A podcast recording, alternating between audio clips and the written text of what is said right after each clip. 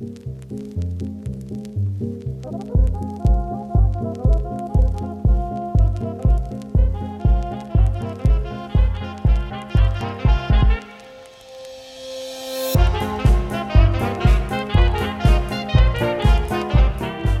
buenas, amigas amigos, y bienvenidos un día más al podcast Cine Cosas, un programa donde hablamos de diferentes temas relacionados con el maravilloso mundo del cine. Estáis escuchando a David Gómez y lo importante, como siempre, ¿de qué vamos a hablar hoy? Pues hace poco se estrenaba el tráiler de Godzilla vs. Kong, que es la última película de... Bueno, de esto que se llama Monsterverso, que es como el universo cinematográfico de Marvel, pero, pero en este caso es de Legendary y, sobre monstruos gigantes. Eh, entonces, de eso vamos a hablar hoy, de, concretamente de Godzilla y de King Kong. Y no solo de estas últimas películas, sino conocer un poco de dónde salieron estos, estos personajes que ya llevan, ya llevan, la verdad, una carrera bastante, bastante larga. Así que para ello, pues como siempre, me acompaña mi querísimo amigo Cristian Sutil. ¿Qué tal, Chris? ¿Cómo estás? ¿Qué tal, David? ¿Cómo estás tú? Porque aquí yo estoy bastante bien, la verdad. Eh, la o sea, puedo decir que a esta llevo un mes prácticamente yendo en, manga corta y chanclas a los sitios y pantalón corto. Aquí la gente me mira raro, pero creo que piensan que soy un guiri más, que tampoco están tan, tan errados. Y bueno, yo la verdad es que bastante bien. Ha sido. Preparar este podcast me ha gustado bastante porque siempre he sido un fan de las pelis de cosas gigantes que se matan que básicamente de eso van las películas de Godzilla, que ha sido un poco la parte que me ha tocado en este podcast. Porque creo que hay, creo que, hay una, pregunta que todo ser humano ahora mismo debe hacerse y es ¿de qué equipo es? ¿Del equipo de Godzilla o del equipo de King Kong? Yo hoy defiendo a, a muerte a Godzilla, porque creo que tiene todas las de ganar. Básicamente es, es una bestia nuclear gigantesca que lanza rayos. Claro, yo creo que, a ver, a mí me toca defender por descarte a King Kong. aunque, aunque claramente no, si gana, van a tener que ayudarle. Pero yo creo que es por eso por lo que va a ganar. Porque es el personaje débil con el que va a empatizar el público. Porque, claro, empatizar con Godzilla, que tiene eh, más poderes. O sea, es que lo raro es que no gane. Quiero decir, tiene poderes nucleares. El otro es un mono gigante. Quiero decir, es que no hay, no hay por dónde coger. hacha, tío. Que le han puesto un hacha, que, es, tremendo. Le han puesto un hacha, para, recrear la escena de Thor de, Infinity War. ¿eh? Dijeron, esto moló, pero y, lo han metido. Pero, pero joder, en el tráiler quedaba de puta madre, hay que decirlo así. sí, sí, sí. el tráiler pintaba bien ¿eh? y el, y el, machetazo que le mete es buenísimo. Sí, sí, sí. si después de eso quiere más, Tremendo. Pero vamos, que, yo creo que tiene poco que hacer. ¿eh? Y ya te digo, eh, mm. una de las cosas que me gusta es que, a ver, recordamos que ah, hubo una película ya que, que era King Kong versus eh, Godzilla hace muchos años y no dejaba muy claro quién era el ganador. Sí que parecía, si no me equivoco, que ganaba King Kong, ¿no? Oficialmente, según la, la Toho Company, ganaba, ganaba King Kong. Básicamente porque eh, era un personaje muchísimo más popular que, que, Godzilla en ese momento. Godzilla también en, ese momento, en sus películas, era un villano, no era, el antihéroe o el superhéroe que conocemos hoy en día. Y King Kong pues era el, el héroe, el, el, tipo bueno. Y además es que la película se llama Kong contra King Kong contra Godzilla. Esta, como se llama Godzilla contra King Kong, la nueva, pues obviamente va a ganar Godzilla. Claro, pero lo que me gusta es que sí que ha dicho el director, eh, mencionaba que en la anterior era un poco ambiguo, pero que en esta él quería que hubiese un claro vencedor. Entonces. Yo creo que eso es mentira. y lo digo, lo digo O sea, ¿crees, que, ¿crees que van a ganar los dos, no? Va a ganar la humanidad. no, yo creo que va a haber varias peleas. En una va a ganar Godzilla, en otra va a ganar King Kong. Y luego habrá otra que se interrumpa porque saldrá el verdadero villano de la película, porque no me creo que, que la película solo vaya de, de dos monstruos que sabes que no van a morir, porque lo que están intentando construir es un monster verso gigante. Y. No, a ver, no, morir no va a morir ninguno. Eso lo tenemos claro. Y si mueren. Si mueren, se introduce algo nuevo que es los viajes en el tiempo para revivirlo. Un grupo, la, la Millie Bobby Brown, esta, viaja en el tiempo por alguna movida que, que dirán ordenador, eh, haz una escala así, un, esquema en, ahora en 3D y ya está, ya podrán bajar en el tiempo. Y ya está, sí, sí, sí, sí, emiten unos sonidos que hacen retroceder en el mm. tiempo al planeta o una mierda así. Pero, vaya, o sea, yo desde que, desde que, yo es que cuando, cuando era muy pequeño, lo que estaba de moda en los 90 eran los Power Rangers. Entonces, desde, desde que soy muy pequeño, para mí, robots que mataban cosas o, seres gigantes que, se pegaban en, edificios, o sea, en, ciudades muy chulas, pues eso siempre me ha gustado bastante. Entonces, yo creo que, está bien que disfrutemos de estas películas porque además eh, hace no muchos años vimos un peliculote que era tremendo, que era Pacific Rim.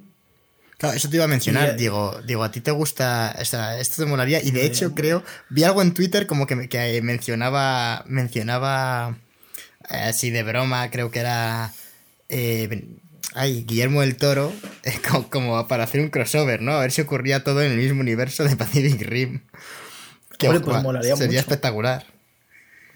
De hecho, he visto que cuando hace ya, yo creo que hace un año más o menos, incluso más, se hicieron como las primeras proyecciones de la peli para ver qué, qué le gustaba a la gente y que, ¿no? De lo que se hace, que muchas veces se, para, que, para la gente que no lo sepa, en Estados Unidos muchas veces se hace una proyección de una peli antes con un grupo muy reducido de gente, de, de varios, intentando mirar varios baremos, ¿no? Y entonces luego les hacen un cuestionario y le dicen, ¿qué, más, ¿qué es lo que más te ha gustado? ¿Qué es lo que menos? ¿Qué cambiarías? No sé qué y tal. Y entonces, cuando la, como, como la película no está todavía terminada, pues pueden hacer unos cambios.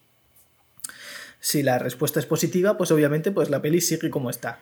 Si no gusta, eh, pues no sé, o sea, si no gusta, pues se cambian muchas cosas. Incluso a veces ha habido proyectos que creo que se han cancelado o, cosas así, porque, porque la película era terrible y no daba ya ni tiempo ni dinero para cambiar.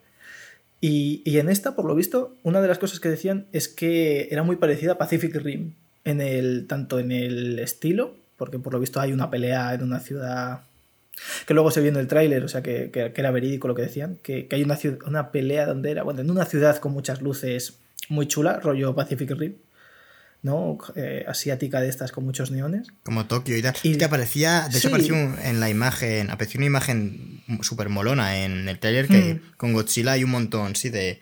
parecía más el futuro, yo no sé si se existirá de verdad esa ciudad. Y que, y que bueno, que era más de este rollo de que esta película se va a alejar todavía más de ese realismo chungo que tenía la primera de Godzilla, o sea, como va a ser más fantasiosa, cosa que agradezco, porque las películas, o sea, la película, la primera película de Godzilla también es muy realista y estoy hablando ya de la primera del 54. Y luego vimos Sin Godzilla, que es la última película japonesa que se ha hecho de de Godzilla, que también, que también es muy realista. Lo que pasa es que hay un lapso de tiempo en las películas de Godzilla que son, bueno, son un despropósito no porque sean muy malas, sino porque tienden a ser muy infantiles y entonces pues yo que sé, ves a Godzilla dando una patada y se apoya simplemente, simplemente como arrastrando la cola y da una patada con las dos, con las dos piernas a un enemigo y entonces son películas muy tontas desde ese punto de vista que si estás buscando acción de coreografías, historias, no, olvídate, no es, no es tu rollo.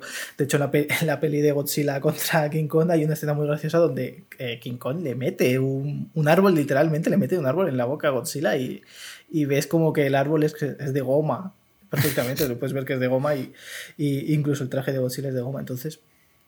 Eh, pues son así, son películas que las ves hoy en día y dices, joder, esto, ¿cómo la gente podía verlo? Pero vaya, con, casi todo el cine antiguo pasa de, fantasía. Sí, a ver, pero poco a poco. Hombre, en su momento las. Eh, tú mencionabas a Godzilla. Y ahora, ahora nos ponemos un poco a comentar primero uno y luego otro para que quede un poco más ordenado. Pero, pero es verdad que los efectos especiales, por ejemplo, de King Kong, eh, de la de 1933, la primera, eh, son, son espectaculares. Y lo comentamos aquí. De hecho, está en el video ensayo que hicimos sobre stop motion que uno de los responsables era Willis O'Brien, que se encargó de, animarlo porque lo hizo con la técnica del stop motion y demás. Y joder, lo ves y. A ver, obviamente ahora lo ves y te salta. O sea, dices, esto es raro. Sobre todo en las escenas. Eh, hay una escena en la que luchan con un dinosaurio. Y lucha King con un dinosaurio. Y, pero no está mal, quiero decir, en su momento tuvo que ser espectacular. Que es que se hace 90 años. O sea. yo quiero decir que es más, bastante más espectacular que, que la peli. O sea, yo veo eso y bueno, estos días lo he estado viendo muchas cosas de King Kong y tal. Y, y joder, es que luego ves la peli de Godzilla del, del 98, 98, 99, no me acuerdo qué año es. Que yo esa peli recuerdo que, que esa peli la, la alquilamos en el. alquiló mi padre en el videoclub Blockbuster que había en Segovia que, que o sea, imaginaos los años, bueno, yo era un, yo era un niño muy pequeño, tendría 5 o 6 años. Y la recuerdo con mucho cariño porque no la he vuelto a ver porque la tenía en VHS. Pero, joder, me acuerdo bastante bien de esa película. Pero los efectos especiales, viéndolos hoy en día, eran, eran terribles. Y te, y te quedas muchísimo. Si hubiese sido stop motion, hubiese sido muchísimo mejor que, que, que, eso. Es que incluso la peli de Godzilla de 1954, que al final es un tipo disfrazado pegándole patadas a una maqueta, es que es mejor que, el CGI chungo. De, hecho, de la nueva peli, de esta que mencionas de 2014, a mí los eh, cómo se mueve el tío no me disgusta, porque parece como, como más hecho también parece un tipo disfrazado. O sea, no, hmm. no tanto, pero los movimientos son como los de. como. No son tan, tan de reptil, ¿sabes lo que te quiero decir? Que, al final hmm. es. Que no es que se mueva como un reptil, no, se mueve a dos patas. o sea, en realidad es como un, hombre andando. Pues. Bueno, dime, David.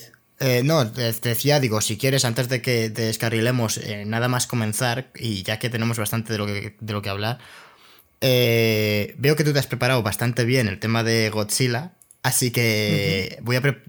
Como creo que he pecado yo en, este caso, eh, yo me he preparado un poco lo de King Kong y si quieres, pues voy mencionándolo yo y dejamos el plato fuerte, que parece que, en este caso es Godzilla, para, para después. Así que si te parece empezamos hablando de King Kong. Sí, claro. Eh, a ver, todo el mundo conoce a King Kong porque es parte de, de los personajes más famosos que ha, que ha creado el cine. Y la primera película, porque tiene una barbaridad, luego comentamos un poco la filmografía que tiene este eh, King Kong así rápidamente, porque no nos hemos podido ver todas las películas que tiene, porque son muchísimas. Pero la primera es de 1933 y el creador de King Kong, eh, la, la película está dirigida por, eh, por C. Cooper y, y por otro hombre a ver si me... Aquí está, lo tengo aquí apuntadito. Por Ernest B. Bueno, un apellido rarísimo. Sodesack. Eh, pero lo importante con, del que vamos a hablar hoy es de Marian C. Cooper, que es el que creó la, eh, al personaje. Y es porque este hombre desde pequeño era súper aficionado a... Por ahí he leído que a que ya ha aficionado a los monos y demás. Yo imagino que a los animales en general. No me imagino yo a alguien de 5 años ya, o de 6 años que, he leído por ahí, en plan, cómo me gustan los monos, ¿no? Pero, pero por lo que he visto, sí que le regalaron un libro cuando era muy pequeño eh, sobre. Pues. Eh, escrito por. por un hombre que se dedicaba a, a estudiar la naturaleza, un pues como un zoólogo y en general las ciencias naturales eh, en África y mencionaba, sí que mencionaba animales, mm, eh, monos muy grandes y, mencionaba tribus y un poco luego lo que se acaba viendo en la película, que, sí que bebe mucho de, ese tipo de libros. Y, y aparte de este interés, el libro concretamente, para, para no dejar esto un poco así, eh, a ver si lo encuentro, lo tenía yo aquí. ¿Cuál era? ¿El mundo perdido de Arthur, Conan Doyle? Eh, no, también he leído por ahí que, bebió bastante de ahí, la verdad, pero... Eh, mira que te lo, te, lo he, te lo he comentado antes y lo tenía yo aquí apuntadito y se ha ido por ahí. pero bueno, Ahora eh, lo busco y, digo el nombre para que quede para que quede en acta y la gente pueda echarle un ojo. Pero básicamente eh, es eso, que era. Eh, ya estuvo de pequeño muy interesado por, por, el mundo de la naturaleza y por el mundo de los animales. Y luego, es verdad que otra parte de su vida bastante importante, que también se ve reflejada en la película, es pues que hizo, tuvo una carrera militar, fue aviador y... Le capturaron los alemanes en la, en la, Primera Guerra Mundial, estuvo en un campo de refugiados también. Y de hecho luego eh, es, es, curioso porque viendo como... Eh, leyendo cómo quería crear la película, eh, digo esto muy entre comillas porque las cosas de esto, de los registros que se tienen de cosas de hace tantos años, yo siempre los cojo un poco con pinzas porque se suele difuminar mucho lo que era la realidad y, y a saber, y a lo mejor luego este hombre no dijo estas cosas, pero bueno, lo que nosotros investigando hemos visto es que quería hacer como una especie de una película de un gorila terrorista, es lo que, lo que mencionaba. Y quería como que, se enfrentara, de hecho, él decía que el final lo tenía muy claro, que él había visto un edificio, eh, el edificio más alto en, esa época, que no recuerdo ahora cuál es. ¿El Empire State? No, pero antes del Empire State, creo que... porque mencionaba, en el que yo he leído creo que no era el Empire State, pero bueno, estuvo, o sea, eh, claro, esto antes, cuando estaba pensando en la película, igual fue muchos años antes de que se hiciese, ¿sabes?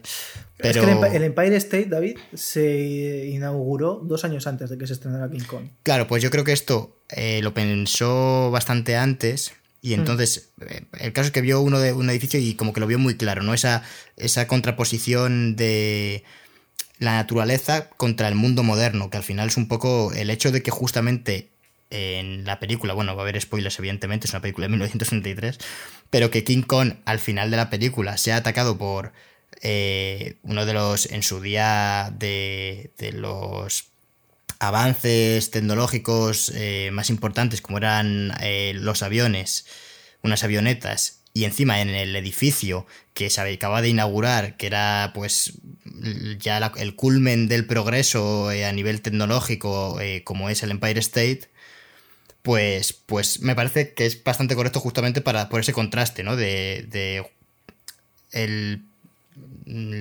la tecnología y el hombre eh, contra la naturaleza en este caso, que contra King Kong, que, bueno, pues que lo acaba matando. Aunque también está eh, pues todo, no es el único tema que trata la peli, ¿no? Está también el, el rollo este de la bestia y la mujer, como hay una frase al final que dice, no lo ha matado los aviones, eh, lo ha matado la belleza, o hay una frase que dicen al final justo. Entonces, bueno, parece lo que... Ha matado estar muy cachondo, al final es lo que le mata. Eh, claro, efectivamente. no lo dicen así, pero... Está sujetado, de hecho, claro, se, sube el Empire State porque tiene forma de falo. o sea, quería hacer. Eh, entonces eso, Marian C. Cooper realmente... Es curioso como... A, mí me resulta bastante curioso como alguien que estuvo tan involucrado en, temas militares acaba eh, produciendo y dirigiendo para RKO. Eh, que RKO, para quien no, haciendo aquí, uniendo cabos, RKO, a alguien le sonará, ¿de dónde hablamos de RKO? Pues de Ciudadano Kane. aquí uniendo, uniendo todo. Pero es que, es que en realidad, David, este hombre eh, era hacía documentales, pero hacía una mm, hacía películas documentales que él no quería que pareciese, ¿no? Como falsos documentales. O sea, en realidad eran documentales que hacía parecer como películas. Y, y cuando a él se le ocurre hacerlo de King Kong, él lo que quiere es enfrentar a un dragón de Komodo y a un gorila. Porque los gorilas era, en aquella época era como lo más, lo más chulo que, que el ser humano ¿no? había, estaba investigando como el animal más chulo que había. Y se habían descubierto los dragones de Komodo hace poco, me parece, y él, lo que, él capturó, de hecho, un dragón de Komodo y se lo llevó a Nueva York. Claro, el que lo descubrió Douglas Barden, que es alguien que sí que tuvo bastante relación con, con este hombre, con Marian, y, y que sirvió también de inspiración, porque al final, pues creo, cuando se descubrieron los dragones de Komodo, pues se llevaron algunos a una pareja, se llevó al, a un zoo del Bronx, que lo petó, pero acabaron muriendo, porque claro, le sacaron de su hábitat y en fin. Eh, un poco es también el rollo este que transmite la peli, ¿no? De, hmm. De, esta destrucción de, la naturaleza y cómo es perjudicial a veces para, para esta convivencia entre la humanidad y, los humanos, o sea, y los humanos, la humanidad y los animales. Y el libro que, antes de que se me olvide, que ya ahora que lo he encontrado, eh, el libro que mencionaba que había leído eh, Cooper de joven, es Exploraciones y Aventuras en África Ecuatorial. Eh, un libro de 1861 que está escrito por Paul Du Kaiju, eh, que vamos, básicamente es un hombre que se dedica a eso, a, eh, las ciencias naturales, es un zoólogo, a la biología, ¿no? Este tipo de, cosas. Y, y describía, es en el que se describía como un gorila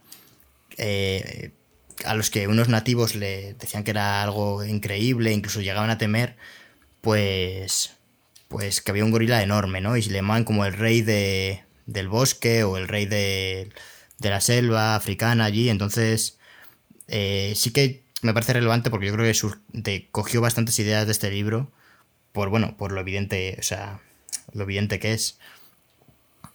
Entonces es, es bastante interesante, ya digo. Tanto cómo cogió ideas de, este libro porque le interesaban y lo que comentabas tú que era que hacía documentales y tal, como que su relación con el, el, descubridor del dragón de Komodo, que el dragón de Komodo, para quien, bueno, imagino que todo el mundo lo sabrá, pero, pero es un, es un, no sé si es un reptil, pero es como de 3 o 4 metros, una especie de... Sí, es una especie de reptil de 3 o 4 metros, realmente. Sí, sí, el dragón de Komodo sí es un reptil hecho, es, se creía que su baba era tan tóxica como que, o sea, tenía tantas bacterias que te, que te mataba y, y en realidad es que él sí que fabrica, él, sí que fabrica su propio veneno, pero es que su saliva de verdad es muy tóxica. O sea, tiene muchas, o sea, él no te puede envenenar, pero si te muerde, con la mierda que tiene en la boca, te mata, te infecta una herida y te mata. o, sea, como genera la genera el veneno con, las bacterias que tiene en la propia boca, o cómo, cómo va eso. Sí, sí, sí, es, que me parece que él mismo genera, va generando como las bacterias o no sé qué, y, y tiene unas glándulas que se pensaba que...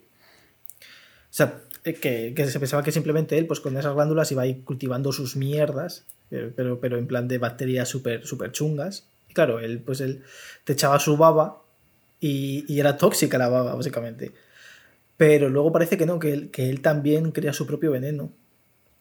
Pero es algo que está como muy en plan de no sabemos muy bien qué, qué es, porque también es difícil de, al final, aunque mates a un dragón de Komodo y, y, y, si tienes saliva y cosas así, o sea, tienes que esperar y que, a que se a que se seque un poco todo eso y, bueno, es bastante asqueroso en realidad. Ahora somos, me, gusta eh, eh, que, ahora seamos eh, biólogos. Que zoólogos o... ¿Cómo sería quien estudia los animales? Así.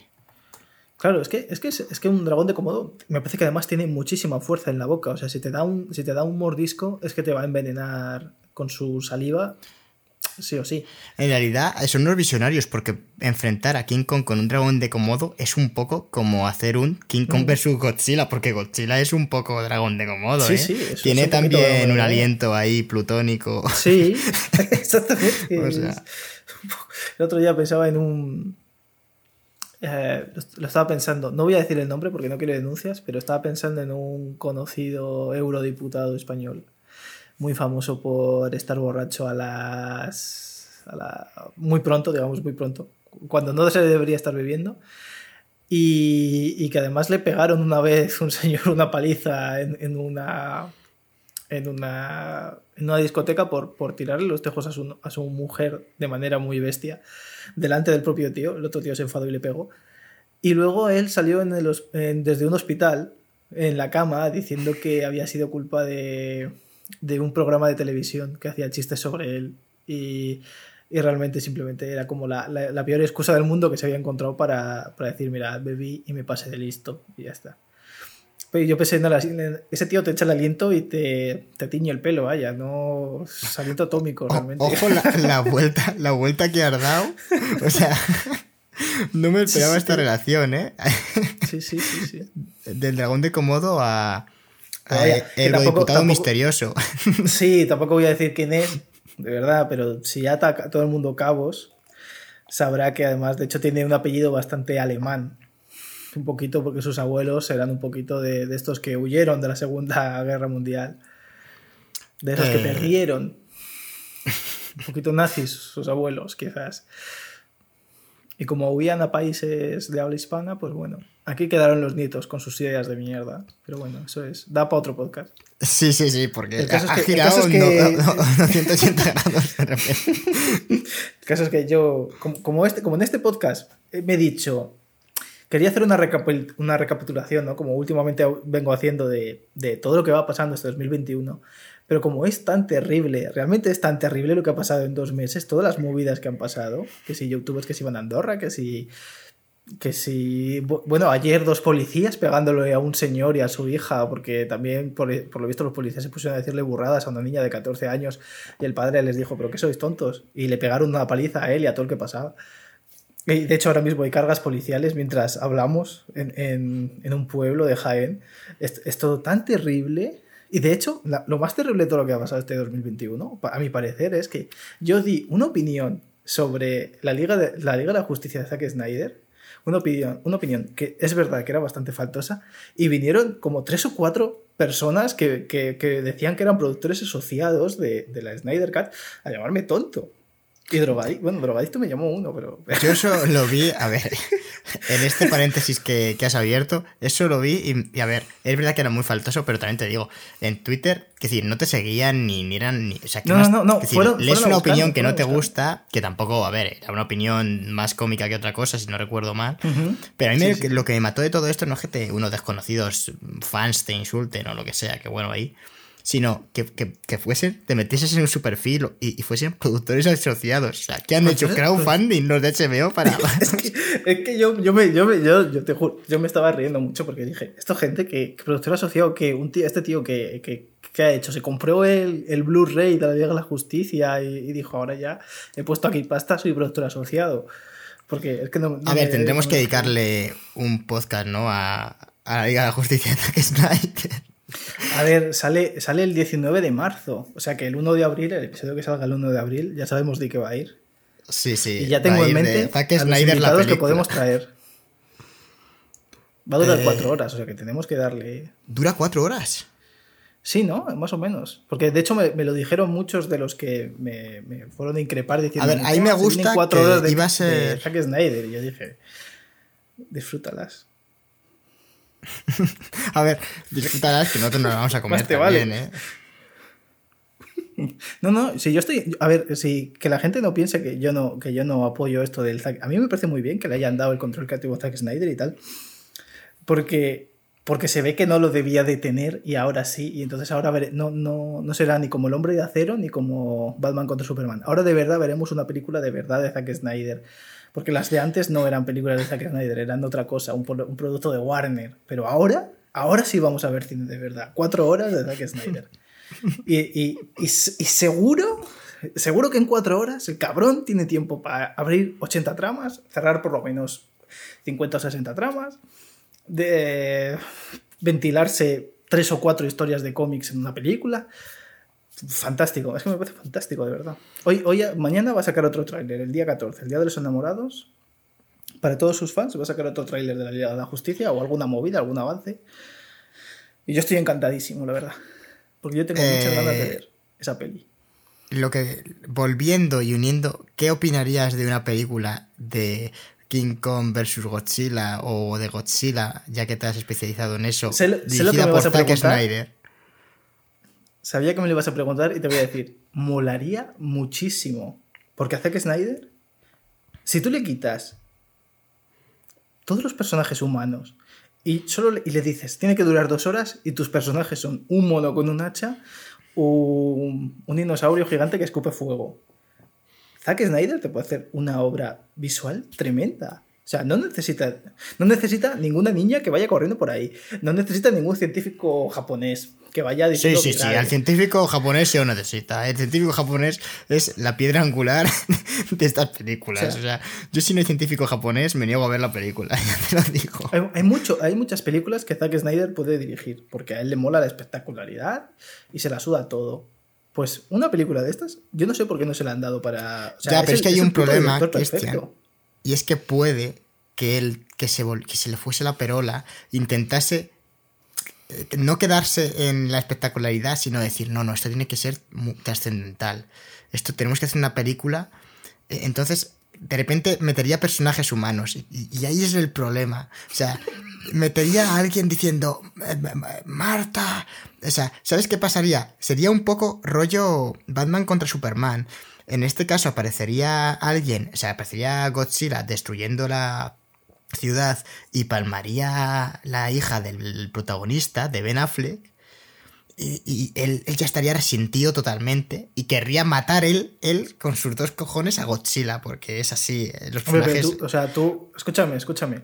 Tú en este momento de la vida, tú coges a Ben Affleck ahora mismo, que tiene el corazón roto porque ha cortado con Ana de Armas, le pones a Godzilla enfrente y le dices, si te lo cargas, recuperas a Ana de armas. Godzilla, o sea, Ben Affleck mata a, cualquiera, le puede partir el cuello.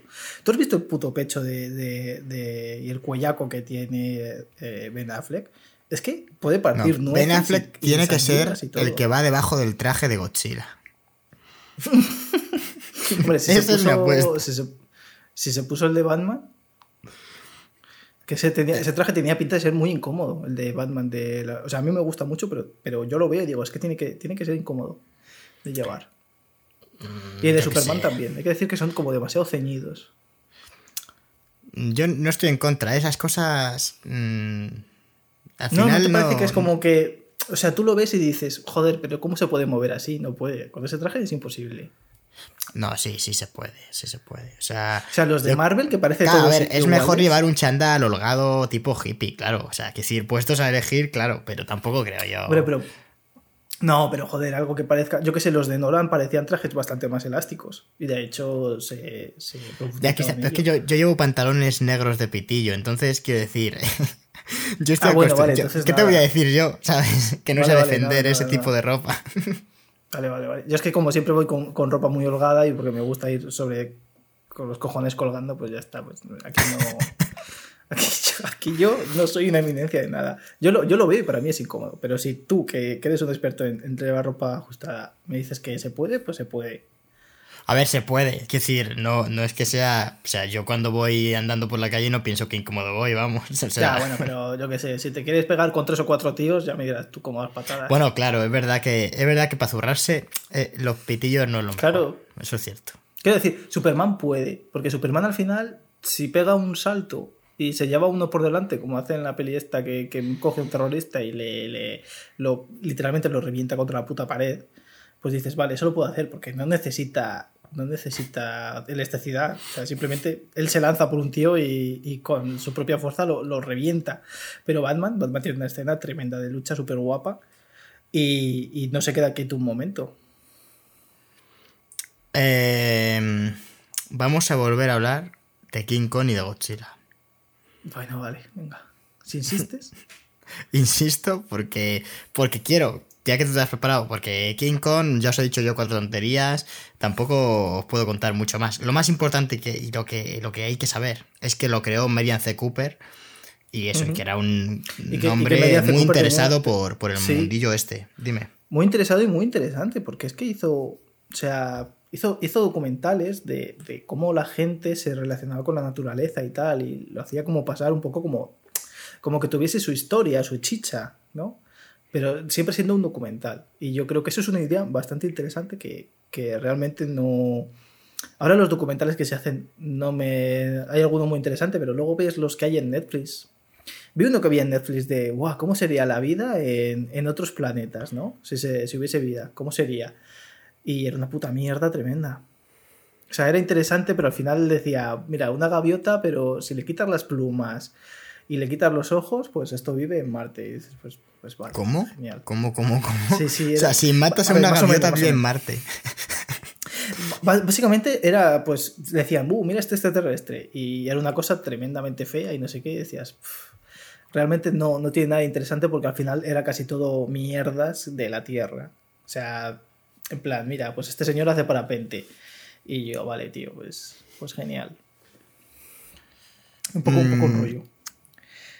En cuanto a filmografía, por hacer un repaso rápido, la primera peli de King Kong, como comentamos, es del 1963. Después se hizo eh, una secuela, básicamente, vamos, el mismo año, en 1933, que se llama El Hijo de Kong.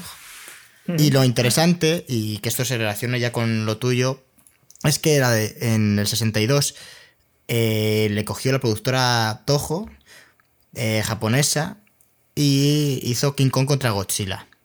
Que era, o sea, ya era una versión distinta de, de, la anterior. No, si no me equivoco, ya no surgía de la isla Calavera, sino que era de la isla Faro. O algo. O sea, ya. Bueno, que no estamos hablando del mismo universo que, que las dos anteriores. Me, y... me, gusta mucho su nombre en japonés. Porque es King Kong Tai Gojira. Es que Godzilla. Mola ¿Cómo mola como dicen Gojira, eh? Godzilla. Godzilla. Sí, claro. Godzilla. King Kong. No, pero, pero Godzilla, eso es en la de 98. Porque los japoneses dicen Gojira. Gojira. Gojira. Me gusta, me gusta más. Como, me gusta cuando lo dicen, yo no sé decirlo bien, pero cuando aparece un japonés diciendo Godzilla. King Kong, Tai, Gojira. Está guay. Y bueno, a, a, raíz de ahí pues, se han hecho muchísimas películas de King Kong. O sea, en el 67 se hizo King Kong Escapa. Eh, se hizo. Esa, esa, creo que también es de la, de la Toho. Sí, de Shiro Honda. Y bueno, King Kong en el 76, que se volvió con eh, Jeff Bridges, ojo. Ah, sí, bueno, eso es un remake, sí, ya de la... Claro, aquí empezó a hacer, es un remake de las originales, estadounidense, o sea, esto ya vuelve, sí, vuelve ahí, King Kong ahí se sube a, a las Torres Gemelas, de hecho. Y, y luego en el 86, 10 años después, hicieron King Kong 2, la, la secuela de este. Luego Peter Jackson hizo en 2005 King Kong, eh, la peli más larga del planeta, que bueno, no está mal, pero es larguísima. Esa yo la vi en el cine. ¿Y qué tal? La recuerdo, bueno, lloré al final. Es lo que puedo decir, es lo que más me acuerdo. De, de... Porque King Kong también se muere en esta. Claro, vaya, no lo han cambiado. y después ya están las películas de, de King Kong del Monsterverse. O sea que básicamente surgió en Estados Unidos, hubo algunas películas en Japón, se hizo luego una remasterización en el 76 de, en Estados Unidos de las originales y luego Peter Jackson lo rescató en el 2005. Y ahora ha caído en manos de Legendary que está haciendo eh, pues todas estas, que la primera que hizo de King Kong fue Kong, la isla calavera, que ya la hemos visto recientemente, luego lo comentaremos un poco. Y nos meteremos más con esas pelis, pero esperamos que está bastante interesante. Me, me, gusta la idea esta de Monsterverso que, que están haciendo, la verdad. Mm. Sin ser yo muy fan de este tipo de pelis, creo que, que, es interesante. Así que, así que bueno, ese ha sido el batiburrillo de, de, King Kong. ¿Algo, ¿Algo habéis aprendido? Pues no lo tenemos claro. Pero hemos hablado de Zack Snyder, Decídnoslo, así que la gente tiene que estar contenta. Decídnoslo en los comentarios. Claro, dejadnos en los comentarios. Vaya mierda de. Habéis hablado de King Kong muy mal. Pero bueno, eh, yo creo que, que del podcast este va sobre el Monsterverso. Esto es, esto es un. Esto un en realidad preludio. es el prólogo. Sí, sí, sí, el preludio. Me gusta más preludio que prólogo. Preludio suena como algo más, más tocho. Claro, más así. Pues cuéntanos tú el preludio de Godzilla. Que a mí Godzilla. No había visto ni una peli de Godzilla antes de este podcast. Y me está gustando bastante. Eh, luego vemos. Luego comentamos, aunque sea un poco la de la de Shin Godzilla, que, que, me, pareció, me ha parecido bastante interesante, que además es del hombre que hizo Evangelion, ¿no? El director de Evangelion, que no sí, voy a decir su nombre porque lo voy a decir mal. Hideaki Anno. Toma ya.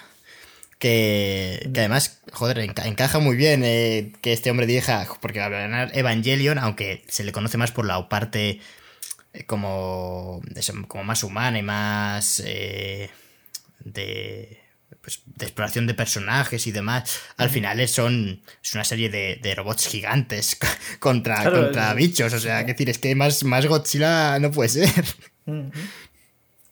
Es que realmente Godzilla, básicamente, eh, o sea, la historia de Godzilla, la creación es, o sea, todo empieza con una pregunta. Y es, ¿qué pasaría si un ser de una dimensión abominable, un, un verdadero titán, saliese ahora mismo del agua? Porque esa pregunta es la que se hizo eh, el productor japonés Tomoyuki Tanaka cuando estaba haciendo un viaje con su familia en avión y vio, y vio el mar. ¿no? Y entonces eh, fue lo que se pensó. Dijo, hostias, si saliera un monstruo del agua ahora, ¿qué hostias pasaría? Pues entonces el tío dijo, hostias, esto es una película. y fue a la, a la Toho Company y dijo, oye, tengo esta idea de un monstruo que sale del agua y ataca, ataca Japón. Y entonces la Toho le dijeron, va, de puta madre, porque además los americanos han sacado la de, la de King Kong y tal, y, moló, fue un, fue un super ventas. Y, y, en Japón ya se habían hecho películas de, de, de monstruos gigantes, pero eh, eran así un poquito reguleras. Entonces cogieron y dijeron, vamos a hacer una película donde además plasmemos el miedo que tiene la sociedad japonesa a, a las bombas nucleares. Y fue un poco el, el, sobre lo que cimentaron, el concepto sobre el que cimentaron la película de Godzilla. Que, que para su primera idea de monstruo gigante fue un pulpo, un pulpo gigante y, y luego un hongo gigante. Dijeron, un pulpo no, así que un hongo. ¿Un hongo? Sí, porque bueno, ya sabes que cuando tiene una bomba nuclear, eh, la forma que tiene, ¿no? El humo, la bomba, ah, es como forma de hongo, es un champiñón nuclear, ¿no? Pues un hongo. Entonces dijeron, esto va a ser muy poquito sutil. Entonces dijeron, ¿y qué hacemos? El caso es que habían visto pues los dinosaurios y tal, y dijeron, hostia, un dinosaurio mutado realmente es lo que molaría, ¿no? O sea, algo que realmente haya creado la radiación y entonces sea lo que al final nos destruye, porque el, final, el mensaje de la primera peli de Godzilla es, el ser humano crea armas que son terribles y esas armas se le van de las manos y al final acaba matando gente inocente. Que es lo que al final pasó cuando lanzaron las bombas nucleares. Murió un montón de gente inocente. No eran ni soldados, ni, ni generales del ejército, ni nada. Tiraron dos bombas en, en, lo que es seguramente el mayor crimen de guerra de la historia. Aunque no se tiene ¿no? Esa, esa percepción de él, pero, pero mataron inocentes a saco. Y a día de hoy todavía hay gente con secuelas y, y bueno, yo esto, esto más o menos yo lo sé porque al final tengo contacto con japoneses que juegan conmigo al Pokémon Go y, y, varios son de, son de Hiroshima. Y de hecho me envían fotos de... Tiene un monumento muy chulo de Hiroshima y me envían desde allí regalos y cosas al Pokémon Go. Y luego hablamos y, y joder, mira, les, les pregunté sobre esto y... Y joder, eh, los japoneses tienen un sentimiento también un poquito bueno, Japón es un país que, estuvo cerrado mucho tiempo, luego se metió en la Segunda Guerra Mundial, no, me acuerdo muy bien por qué fue, pero sí que es verdad que tiene un sentimiento hacia los, hacia los turistas poco, un poco raro. Es como que no les, no les terminan de gustar, pero sí que les gusta que traigan dinero, ¿no? Y esas cosas sí. Y hay mucha gente en Japón que también tiene... No, no le importaría que el país se cerrase de nuevo. Y bueno. Eh, al final es verdad que los guionistas eh, Takeo Murata y Shigeru Kuyama, junto con el director de, la primera película de Godzilla, Ishiro Honda, que luego fue director de, bastantes más, eh, crearon un poco el concepto de Godzilla el, y crear el concepto de Godzilla que conocemos hoy en día, ¿no? El de un reptil gigantesco que, lanza fuego o, bueno, básicamente un aliento atómico por la boca, junto con el, con el el director de efectos especiales eh, este se llamaba Eiichi Eiji Suburaya. Lo tengo apuntado también. Te, tú comentas que están peor, o sea, ¿tú crees que es peor los efectos de, esta peli para la época que los que de King Kong entonces? Mm, no, o sea, a ver, viéndolos hoy en día, tú te das cuenta de que, de que son, es una maqueta y ves y, son tanques, o sea, cuando empieza, empieza Godzilla y tal, y, ves a, Godzilla arrasando, ves que son tanques, que se mueven, me parece que es chulo, pero no me parece peor que los de Godzilla. Lo que pasa es que es verdad que el stop motion lo ves raro, más raro que, esto. Por lo, no, yo lo decía como lo habías comentado antes, eh, al mm. principio, pero... Y esta película sí que es es bastante posterior. Es eh, la primera de Godzilla, eh, has dicho que era del. 54. Del 54. Del 54, por eso. Que, había pasado ya un tiempillo. Sí, sí, de hecho fue pasó bastante tiempo, porque además, como tampoco se hicieron películas de Con, pues. Pues tal. Y de hecho, esta fue la primera película de la serie Sowa, que, básicamente las pelis de Godzilla tienen como tres eras y esta era la primera de la serie Sowa, que era como se llamaba, se llamaba esta era así por el emperador que había, que era el emperador Hiroto, que falleció en 1989, pues, pues desde las películas de 1954 a 1975 de Godzilla pertenecen a esta serie. Y bueno, más o menos va, o sea, se hizo la primera película de Godzilla, luego creo que se hizo la segunda parte de Godzilla. O sea, en esta primera película Godzilla se moría. Y en la segunda, eh, Godzilla volvía y creo que se llamaba Godzilla Rides Again. Y, y luego, bueno, pues eh, ya se enfrentaba a otros, a otros monstruos, a, a cada vez, cada vez monstruos más locos, más a King Ghidorah, por ejemplo. Y, y vaya, esto se, se, Bueno, pues eso. Fue un poco. Fue evolucionando el personaje, en realidad. O sea, desde de villano, que quería destruir todo en Japón, hacia prácticamente un héroe. Que luego ya acaba. o sea, ya su transición totalmente es en el hijo de Godzilla, donde aparece Minila, que es un Godzilla pequeñito, totalmente horrible. Que no sé si sería un niño eh, o, algo, o, simplemente una marioneta, porque no sé si cabría un niño, pero, pero poco a poco las, películas fueron, fueron siendo más ligeritas. Al, principio pues era ese el mensaje de, mira, esto es lo que pasa si, si manejas las armas sin, sin ningún tipo de cuidado, que, al final arrastras a un montón de gente inocente a la muerte. Y luego ya, ya poco a poco... Eh, eh, las películas van ligerando su, su tanto su mensaje como, como simplemente pasan de ser entretenimiento puro. De hecho, esta, me parece que esta acaba con, con el terror de Mechagodzilla, esta época, y ya y es la primera vez que vemos a un villano de Godzilla, porque normalmente son extraterrestres, los, los villanos de Godzilla son o monstruos o un extraterrestre, una raza extraterrestre, eh, igual que la humana, que trae a, un, a otro monstruo del espacio para que pelee con Godzilla o se lleva a Godzilla a otro lado para que peleen. Y eran películas cortas y, bueno, no, o sea, realmente si a alguien le, le interesa mucho la historia de Godzilla, están bien verlas, pero, pero son películas que no, han envejecido tan bien. no en efectos especiales, porque al final es gente disfrazada haciendo que se pega. No es como ver una. porque esto es como. Es, eh, yo. es como estos western que, que, ves, que ves un western, ¿no? Y ves que disparan a alguien y no le sale sangre. Y entonces queda raro, ¿no? Dices, hostias, esto no es a lo que estoy acostumbrado. Por las películas de Godzilla pasa, pasa mucho este. De todas formas, el... mencionabas los efectos especiales de la de esta que de la de Shin Godzilla eh, que mencionábamos antes que había dirigido el, director de Evangelion. Eh, aparece un Godzilla que va que va mutando, ¿no? Que eso creo que ocurre también en, otro, en otras películas, como que, que Godzilla va evolucionando. Pues ahora que me lo dices, yo creo que en, creo que la primera es en Shin Godzilla. ¿Sí? En la que aparece algo así, sí. No, yo, a ver, no soy totalmente desconocedor de Godzilla, pero, pero me había parecido leer en algún sitio como que recuperaba eh, esa característica de, Godzilla, como de ir, eso, evolucionando. Pero bueno, evolucione o no, me, me, hizo mucha gracia porque la primera vez que aparece sí que es como un, totalmente un reptil y se ve clarísimamente que es una marioneta. O sea, a ver, que no es una marioneta gigante y que los efectos no están mal hechos, pero lo que es el diseño, que los ojos no tienen vida, o sea, cero vida. Mm. y, es rarísimo, además es no sé, me, hizo gracia, ¿eh? me pareció hasta cómico, porque, porque el, esa representación de Godzilla. Pero, pero es, es, un...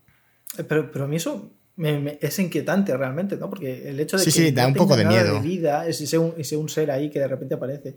Sobre todo porque al principio de la peli aparece, cae un montón de, de un líquido negro, bueno, rojo, que parece sangre en un túnel y luego sale el bicho que va se, creyendo ese propio ese, ese líquido que, que está súper caliente eh, es bastante inquietante de hecho es que Sin Godzilla para mí es eh, de todas las películas que he visto que, he visto unas siete películas de Godzilla más o menos yo creo que he visto alguna más eh, para mí es la mejor y las peores sin duda las de Netflix de Godzilla de anime eran terribles la, a ver, yo no he visto muchas, pero la de Shin Godzilla mola mucho porque eh, al final, que era la película número no sé cuántos de Godzilla, ¿no? O sea, ya hemos visto a Godzilla enfrentarse a mil cosas. Y mm. esta como que sí que dice, pues lo importante aquí es además un poco la, respuesta a la pregunta que comentabas tú al, principio que se había hecho el creador, ¿no? ¿Qué pasa? ¿Cómo se enfrenta a nivel político un país, eh, bueno, Japón, si surge un bicho enorme que no es que tenga maldad el bicho de Shin Godzilla, es como un animal que, se, que, que sale del agua y va andando y, o sea, no va a matar a nadie y nada, los destruye porque es gigantesco y evidentemente pues genera un desastre, ¿no? Pero, pero ¿cómo, cómo se enfrenta a nivel burocrático, a nivel político, un país a eso?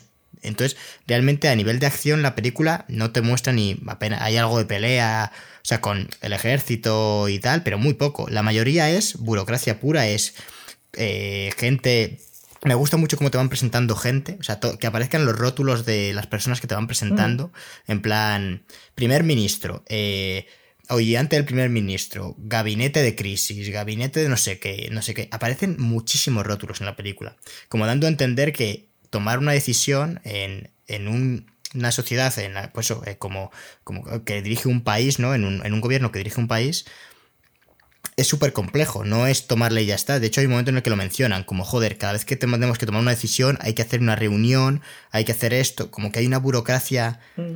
interna tan colosal para poder gestionarlo que, cada, que para reaccionar a un problema eh, llevan, por muy rápido que sean, horas y horas. Y, eso me parece muy interesante porque es, sobre todo porque es un nuevo enfoque, que yo entiendo que es una, peli de dos horas que la gente puede que haya personas que, que la aburran, porque diga, es una peli sobre la burocracia, pero también yo creo que está bien hecha, porque sí que el ritmo siempre te tiene pendiente de algo, o sea, te, va enganchando con algo, mm. de van a hacer este plan, van a hacer esto, ¿sabes? Sabe jugar como que siempre tengas algo, aunque luego falle, pues aparece otra cosa, de repente muere no sé quién, o sea, eh, de repente aparece Godzilla, se, desactiva, vuelve a, a, la vida, o sea, está, no sé, está, está bien. Para ser una peli de burocracia me sorprendió el ritmo que tenía y sobre todo el enfoque nuevo que creo que, vamos, yo no he visto el resto de pelis de Godzilla, pero no creo que haya muchas parecidas a esta, con el enfoque de vamos a hacer una peli centrada en los despachos, en los gobiernos. O sea, nada de Godzilla va a salir 15 minutos, ¿sabes? Mm.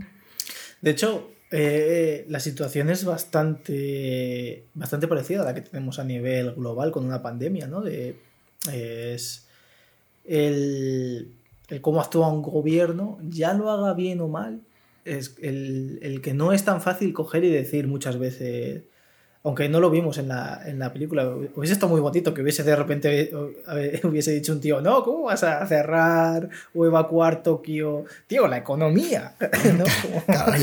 sí, sí, que saliera Ayuso diciendo, no pienso cerrar los gimnasios ni los ni los bares. Y siempre, pero, que está, pero que hay un bicho enorme que, que radioactivo, que, que la gente, es, que aunque no le apise, se va a morir de, de, cáncer, que es radioactivo el bicho ese. Pues, no, no. A ver, mencionan, hay que reconocer que la película a mí me parece bastante optimista. O sea, como que los políticos que aparecen y demás, se menciona la economía en algún momento porque desalojan una cosa en lugar de otra y tal, pero en general es como bastante optimista, como que los políticos pensarían que su trabajo es proteger a la gente.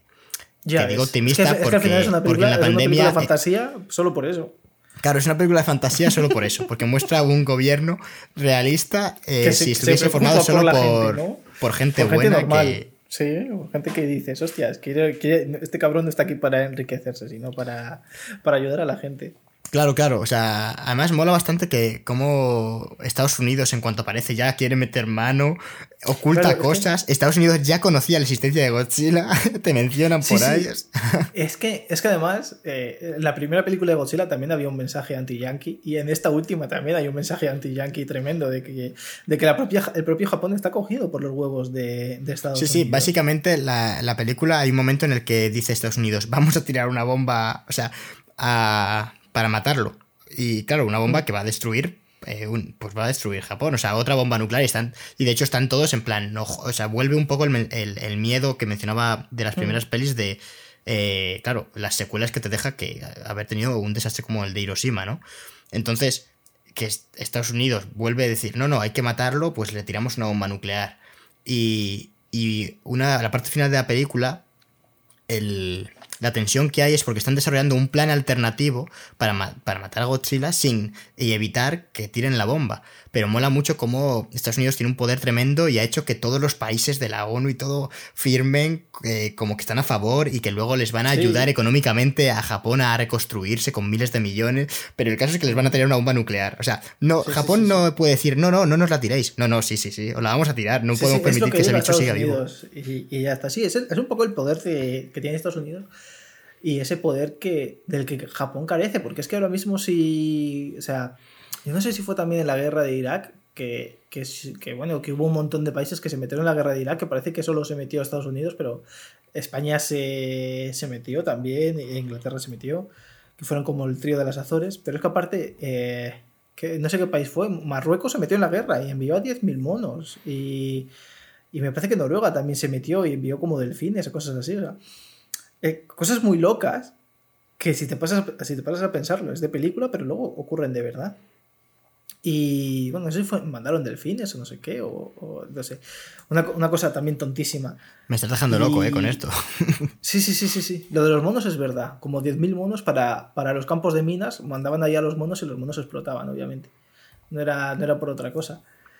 Pero, pero joder, es, ese, mensaje ¿no? que, te llega y al final lo que gana es la cooperación de, tanto de los ciudadanos que no salen de casa ¿no? o, se, o rápidamente sin, sin, No como en las películas americanas, que, que, siempre que... Porque también pasa en la última de Godzilla, ¿no? Que la gente... Que les dicen, oye, no vayáis por esta carretera. Pues esa puta carretera llenísima de gente y los coches pasándose y, y atropellándose los unos a los otros. En, el que, en esta no, en esta es... Se han ido todos de manera súper bien y no, ver, y no, hay nadie. Es súper bien, entre comillas. O sea, que decir, es porque es, es, más o menos, está guay el, el, lo realista que es, que es como que les dan dos semanas para tirar la bomba, porque Godzilla como que se queda en stand-by.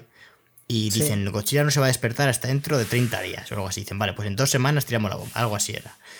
Y dicen, bueno, al menos nos han dado dos semanas. Y dice alguien, pero dos semanas para evacuar un país y dónde les metemos. O sea, en plan, en plan, ¿qué hace? Como si en dos semanas se pudiese evacuar un país. O sea, dicen, no nos va a dar tiempo sí. a evacuar. O sea, realmente te dicen dos semanas que es como mucho tiempo, pero, pero no lo es, porque tienen que evacuar Japón, que van a tener una bomba nuclear, ¿sabes? Sí, o sea, me gusta mucho ese rollo, o sea, y, y, de que lo van a tirar eh, igual, o sea, en plan, oye, si sigue, y si no hemos conseguido evacuar, da igual, la bomba va a caer. O sea, Claro, Eso... porque además dejan, dejan como caer que, que, el gobierno francés es como que es muy abierto y tal, y muy. ¿no? Creo que, que, creo que sí que les quiere ayudar de verdad.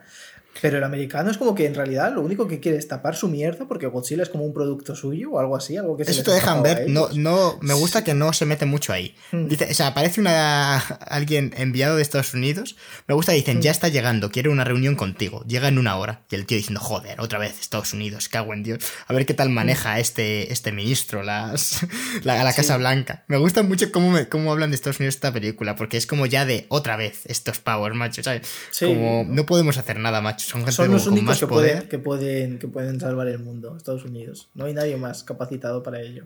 Claro, y llega y les hace chantaje en plan de, oye, si nos dais esta información, os damos esta información. Esto se lo tiene que dar entre Estados Unidos y nosotros, tal. O sea, me gusta mucho cómo está llevada la película, la verdad. Está. Es que está realmente bien. O sea, yo me sorprendió sí. mucho porque la vi con total desconocimiento. En plan, bueno, vamos a ver sin Godzilla. Nos hemos visto las de Godzilla de Legendary, la, la versión estadounidense más reciente. Pues voy a ver la versión más reciente de, eh, japonesa, que además me, me, sonaba haber visto el tráiler de Godzilla hace poco, hace unos años.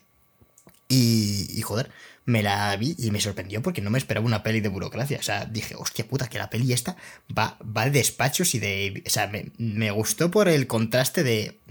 Qué bien no encontrarme otra película de, de, de, efectos especiales y, y hostias, que están bien, quiero decir que cuando vas a ver Godzilla o lo Godzilla 2, eh, la de Godzilla Rey de los Monstruos, quiero decir, sabes lo que vas a ver y el trailer es lo que te vende.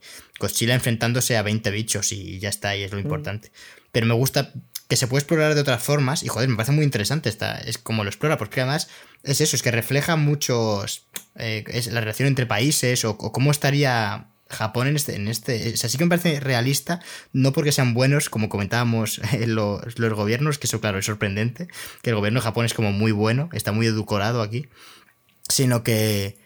Sino que sí que te muestra a nivel de. que, que mencionan cómo respondería el resto de países, cómo se hace un plan de. Eh, ya eh, dicen, si tenemos la bomba, pues hemos firmado un plan en el que todos los países de la Unión Europea y Estados Unidos no sé quién se unen para eh, reconstruir los daños causados, ¿no? O sea, me, gusta eso, el, que sí que lo han pensado bien. O sea, que, es, entre comillas, realista. Hmm. Y es, eh, no sé, a mí... Pues eso, es lo que me gusta, ¿no? Que, y que al final el mensaje es, si tú te ayudas, sin pensar en nada más que en ayudar, al final las cosas pueden salir bien, porque al final es la cooperación de, la gente que vende los combustibles, de, los, de, la gente de los maquinistas de los trenes, de, los que hacen los explosivos, de todos, ¿no? Que no, no se cuestionan, ¿no? Es, es decir, vamos a salir de esta y luego ya vamos viendo qué cojones pasa, ¿no?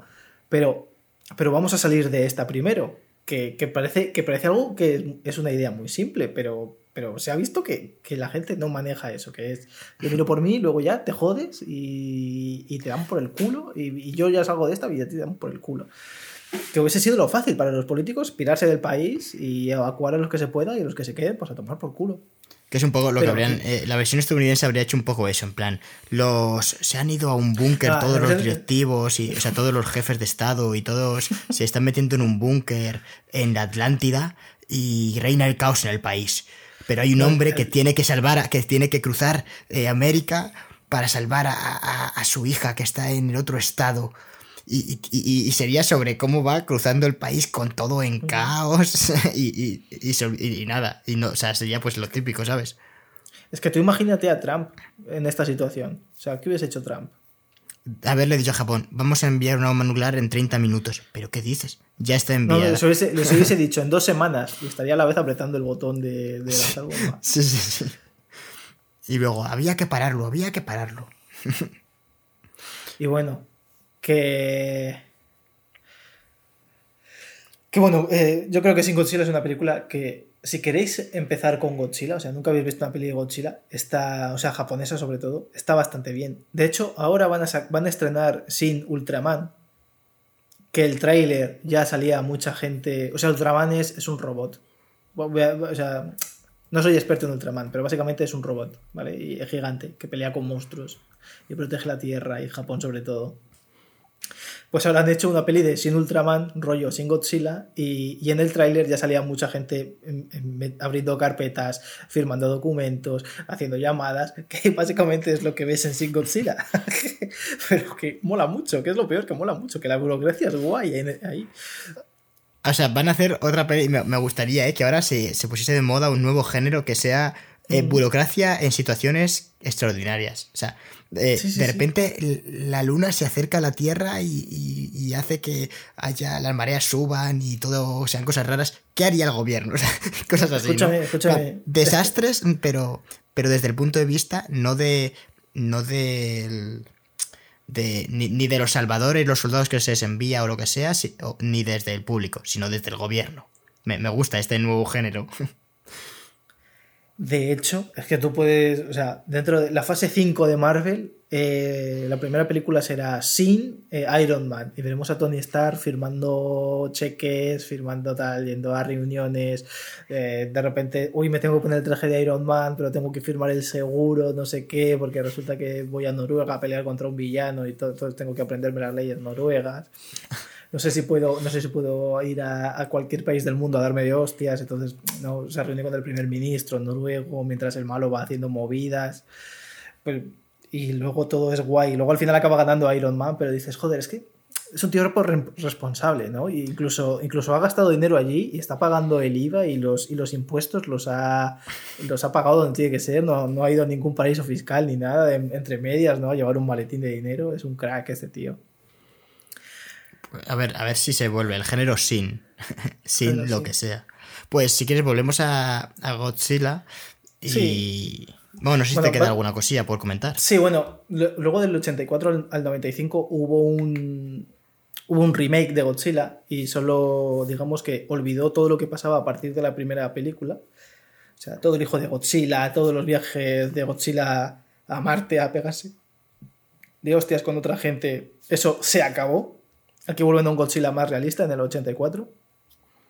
Y era una secuela, una secuela directa, que ya ignoraba todo lo, todo lo demás. Lo que pasa es que, bueno, volvieron a lo mismo un poco. ahora, ahora vamos de serios, gente. Y como tres películas después, no sabemos qué ha pasado, pero ahora se está enfrentando a un bicho que se llama Destroya, están destruyendo Tokio, equipos de tag team como en la lucha libre, donde Godzilla hace equipo con otro monstruo y el otro, que, también pasa en, esta última de, Godzilla, pero que estrenaron. Y bueno, al final es, es, más, más científica, más, más interesante también porque ah, empiezan a aparecer como las corporaciones que quieren usar el tejido de Godzilla que se le cae mientras pelea y, la sangre y todo eso para hacer, para hacer más movidas, ¿no? Y, tal.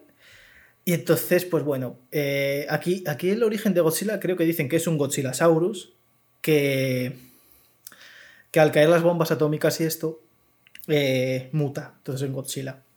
Y vuelve el rey, el, rey, el King Ghidorah, vuelven enemigos, ¿no? Ah, es un poquito más, más, bueno, intenta ser un poquito más seria. Y luego ya llegamos a la serie del milenio, o el Godzilla, bueno, que, empezó con Godzilla 2000, que aquí ya se había estrenado la peli del, del 98 de Roland Emmerich de Godzilla, que, que, no gustó mucho. Espera, voy a toser porque estoy.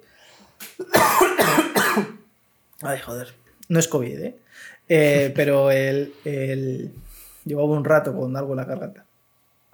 Eh, el, caso es que eh, aquí lo, los americanos me parece que lo llamaron la serie de realidad alternativa y y bueno, es un poquito, pues otra vez, pues un Godzilla más, más loco. Eh, hubo una película que hicieron que fue tan mala que de hecho dejaron de hacer películas de Godzilla. O sea, dijeron hasta aquí se acabó. Y no hicieron más hasta así en Godzilla. Tocaron fondo. Sí, fue, fue una película terrible, porque además era el, aniversario de Godzilla, no sé si era el... Pues creo que fue en 2004 y o sea, 50 años de Godzilla y dijeron vamos a hacer la película más espectacular de la historia y mezclar un CGI con gente disfrazada, con, con, con un eh, vestuario lamentable y, y la película fue un desastre, no gustó ni a los, ni a los fans de Godzilla, ni a los fans del cine, ni a los fans de la vida prácticamente. y le y chaparon, dijeron, a tomar por el culo. Y luego ya llegaríamos a, al Monsterverse, que bueno, ya, ya si quieres hablamos de la primera película de Godzilla de... Sí, la de 2014. Que aquí ya va, o sea, lo coge las riendas Estados Unidos, concretamente, o sea, a nivel de producción, ¿no? Con Legendary que es la productora que se encarga de crear este, este universo. Y sí, arranca en 2014 con una película que lo has comentado tú antes, es verdad que la primera de Godzilla no nos ha gustado a ninguno, la verdad. Sale Brian Cranston y, a ver, no es, yo no creo que sea una película terrible, pero sí que me parece que ni es a nivel de, de acción, no es muy espectacular, aunque sí que me gusta cómo se mueve, lo que he comentado antes, que sí que en los movimientos me gusta que no sea un reptil, pero bueno, eso ya es una tontería que me gusta a mí, que tampoco tiene más. Es que la peli de 98, David, que bueno, que tú has dicho que no habías visto una peli de Godzilla en tu vida hasta estas. Y la peli del 98 básicamente era una iguana, con los brazos y las piernas muy largas. Y la forma, pero la cabeza era como muy de iguana y tal. Y eso a los fans japoneses no les gustó, porque a los fans japoneses les gusta un Godzilla gordito. Cosa que es, este nuevo Godzilla, ¿no? Porque es que el otro, un poco así. El, Godzilla del 98 tenía hasta abdominales. Es una cosa tremenda. Pero de hecho es que este eh, cambia... Mm, o sea, eh, ya es como una especie de, guardián que, que, restablece el equilibrio. Y cada vez que parece que el equilibrio con, se va a pues aparece un nuevo monstruo que va a destruir la humanidad y, va a deshacer el equilibrio de la naturaleza, un poco un rollo abstracto, pues aparece Godzilla y se lo revienta y, mm. le mete una paliza porque se ve como que es bastante superior por lo general Godzilla. Eh, luego en la segunda película ya no tanto, pero en la primera es, como que se nota que es el puto amo, vamos. De hecho, el plan del, del científico japonés eh, dice Godzilla eh, el plan es dejar actuar a Godzilla. O sea, en plan, no le matéis. Porque. Porque si le matéis estamos jodidos. Dejad, dejad que Godzilla camele como él sabe que él nos salva. Y al final es lo que pasa. O sea. Ese personaje sabe más de cine de Godzilla que el propio director de la película. Es que es Gareth Edwards, que yo no tengo muy echado un ojo. No sé. Ah, bueno, Gareth Edwards es el de Rock One. Sí, sí, sí, sí. Es que, es que, bueno, es que Gareth Edwards es, un tipo que es para dar de comer aparte. Porque si. Bueno, hizo, esta, hizo una película que se llamaba Monsters, de bajo presupuesto, con dos actores, donde había una especie de invasión alienígena de pulpos en México y la gente como que luchaba por sobrevivir y que el gobierno como también intentaba taparlo y tal. Y fue una película muy aclamada, una película indie. Y entonces alguien dijo, hostias, este pavo que se las apaña también con monstruos y poca pasta, vamos a darle Godzilla. Alguien de Legendary Pictures. Y entonces le dijeron, vale. Y entonces Gareth Edwards se puso a hacer una película de Godzilla y, el, uno de los problemas que tiene la película es que intenta ser todo el rato muy realista. En plan, ¿qué pasaría si ahora mismo, que en realidad es, es un poco el, el, concepto de Godzilla, saliese este bicho del agua, ¿no? Pero es que, eh, lo primero, la película tiene una falta de ritmo tremenda.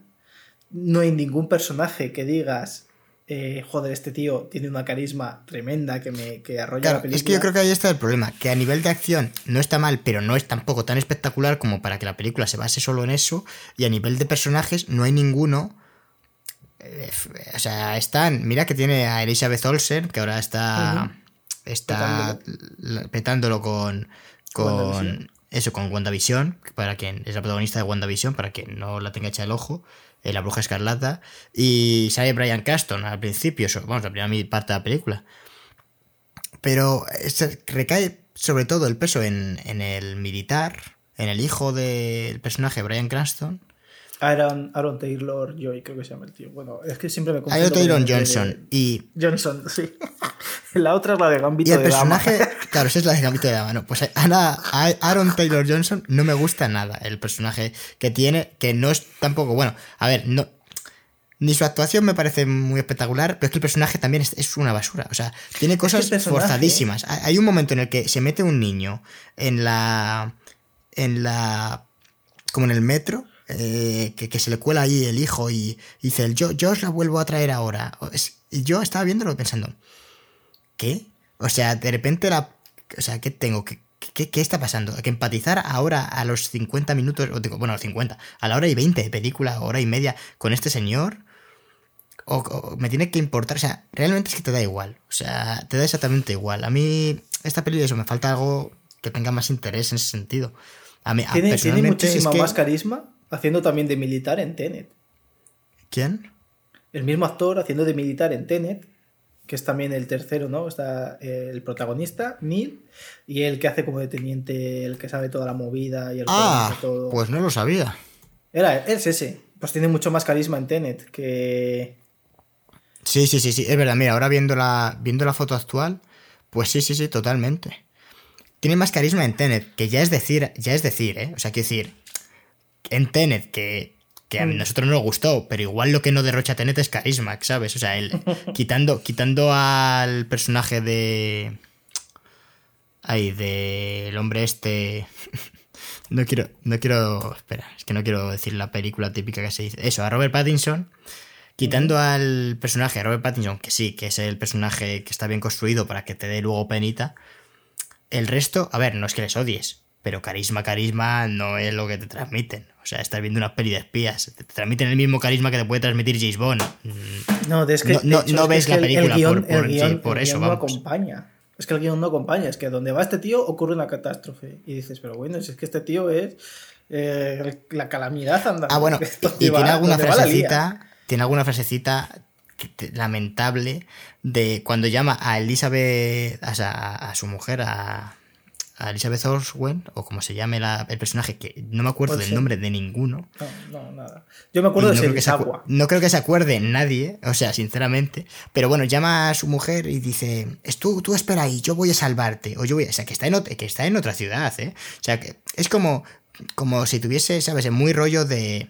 De, no, no, yo soy el salvador, yo soy el militar, el marido fuerte, y salgo a mi mujer y es como, mira, eres un puto desastre. O sea, que decir, no has hecho nada mal, pero tampoco has hecho nada. Es que decir, ¿qué hace este tío? Al final hace algo, pero.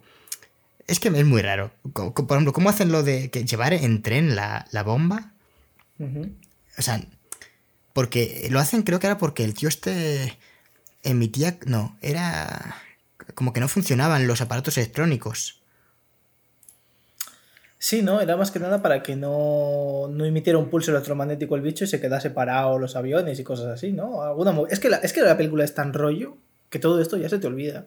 O sea, es que, es que la estás viendo y según la estás viendo dices, hostia, ¿y esta gente por qué está aquí? Es que hay un momento que está en Hawái y dices, ¿por qué pollas está en Hawái si hace un momento estaba en Japón? Y, y- y- y es, que, es que hay una cosa ¿La pelea final dónde es? ¿En San Francisco? En San Francisco. Que, Sí. que esa es otra. Esa es, como estamos, esta película es de Estados Unidos, pues nos traemos a Godzilla, que es, que es de que es que es de Japón, pues lo traemos a San Francisco. O sea, la, peli- Mm. la película no podía tener la batalla final en Japón, tiene que ser en San Francisco, porque como no se han visto peleas en San Francisco, ¿verdad? Pues vamos a ir. Igual dijeron, hay dos opciones. En el mundo está, hay dos ciudades, San Francisco o Nueva York. ¿Cuál elegimos? Y en Nueva York, como estarían hombre, rodando otras que- 50 películas, pues fueron O sea que en. Japón también están hasta los cojones ya de peleas de Godzilla. Bueno, ya, pero, pero, Pues que es que se lo lleven a otro lado, tío. Que se lo lleven a, a las Islas Son 60 Filipinas. años ya. Con Godzilla, hostias. ¿Para dos veces que se lo llevan los americanos para allá? No, Claro. pero el caso es que, el caso es que eh, eh, Brian Castro, que, que yo recuerdo que cuando sacaron los trailers y todo esto, yo estaba emocionado diciendo, joder, una peli de Godzilla con lo que me gusta a mí. Encima sale el prota de Breaking Bad aquí. Esto va a ser la hostia. Lo matan. Pero es que ni siquiera. O sea, se, se cae de un andamio, una grúa más bien. Y dices, hostia, se lo está llevando la ambulancia. Va a No, se da, se da una hostia terrible, ¿eh? Sí, sí, pero sigue vivo. Cuando se da la hostia, sigue vivo. Y lo meten en ambulancia y se lo llevan. Y, al- y- y la escena siguiente es un tío cerrando la bolsa donde estaba. Y dices, no me puedo creer que haya muerto así. O sea, así de cutre, así de, así de frío. Esto es una película. O sea, quiero decir, me parece bien que lo que se hace realista. Pero tan realista que te cargues la- el, el drama. Y pues a puta mierda. No me a ver, en realidad. Es que yo, tú has dicho que la peli es realista. Bueno, no sé, es realista en la mente de un estadounidense, porque esto de realista tiene. Tiene poca cosa. O sea, sin Godzilla me parece realista, pero es- esta ¿qué Sí, tiene bueno, de realista pero, esta pero esta quiero decir, el tono, el tono de la película es muy realista, ¿no? De muy. ay, no, ¿Sabes? De repente no sacan como en la segunda peli de Godzilla que dice: Tenemos aquí el destructor de oxígeno. Y dices: Me cago en la puta, el destructor de oxígeno. Esto es canela fina de, de, de arma. Esto, o sea, Bueno, a solo ver, el es que nombre, la segunda película hay- me parece que va más a lo que va. O sea, Sí, claro, tiene claro que la segunda peli. O sea, esta peli, pues. Es que, es que tampoco me parece que sea terrible, ¿eh? La, la primera peli de Godzilla, pero. Pero tampoco Pero solo- encuentro un motivo ¿sabes? para. para No hay, un- no hay un solo chiste en la película. Y, y quiero decir, no y, y habrá gente que diga, joder, estoy harto de que haya 200 chistes en cualquier película de, de superhéroes y tal, donde se carguen el drama. Pero es que aquí Godzilla se lleva por delante un puente, el puente de San Francisco, que está lleno de autobuses con críos. Y eso te lo tienes que comer así, tal cual. O sea, o sea, es un puto genocida de esta película. Y se supone que es el héroe. Y, y alguien podría haber dicho, oye, pues menos mal que los, que los, No, que pero los se lo, se lo acaba atrás". llevando. Es que recuerdo una Sí, sí, sí, escena sí, de un pero- autobús, pero lo- mira que la he lo- visto lo esta semana. Recuerdo la escena de un autobús, de un autobusero, Hmm. a- dándole ahí a tope y, atra- y, Sí, y ese pues camino es el y único- al final ese es el único que se salva. Ese es el único que se salva. Todos los demás a tomar por culo. Es que te quedas loco. O sea, esta película es.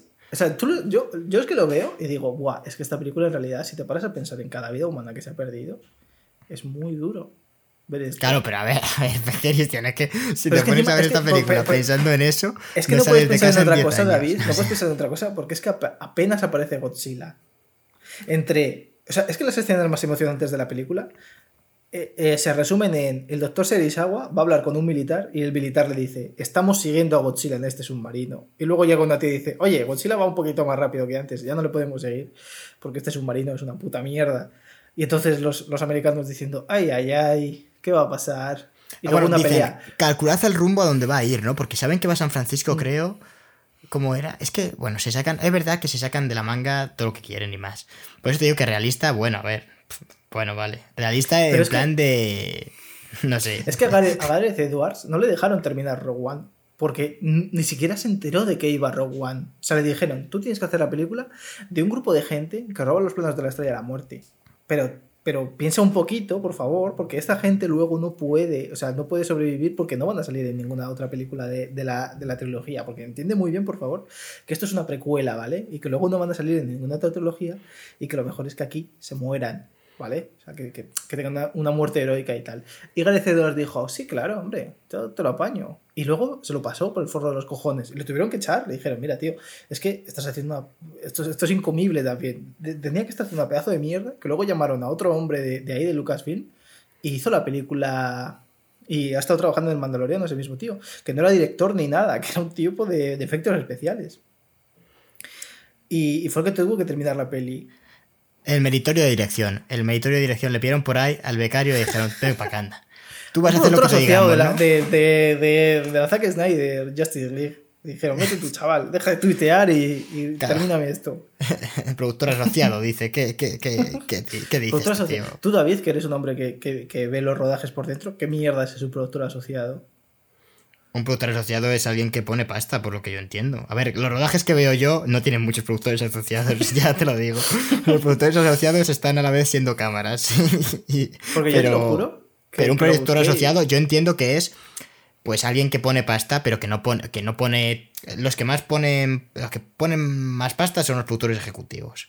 Claro, ¿no? Que, que la película al Y final. un productor asociado es alguien que a lo mejor, pues, eh, yo qué sé, pone X dinero, pero no mucho, no sé. Entiendo que, que son pequeñas aportaciones. Igual ya tienes hecho casi el presupuesto, pero luego buscas más apoyo económico y, y- y, pues te ayudan Patreon, X tío. productoras o. ¿eh?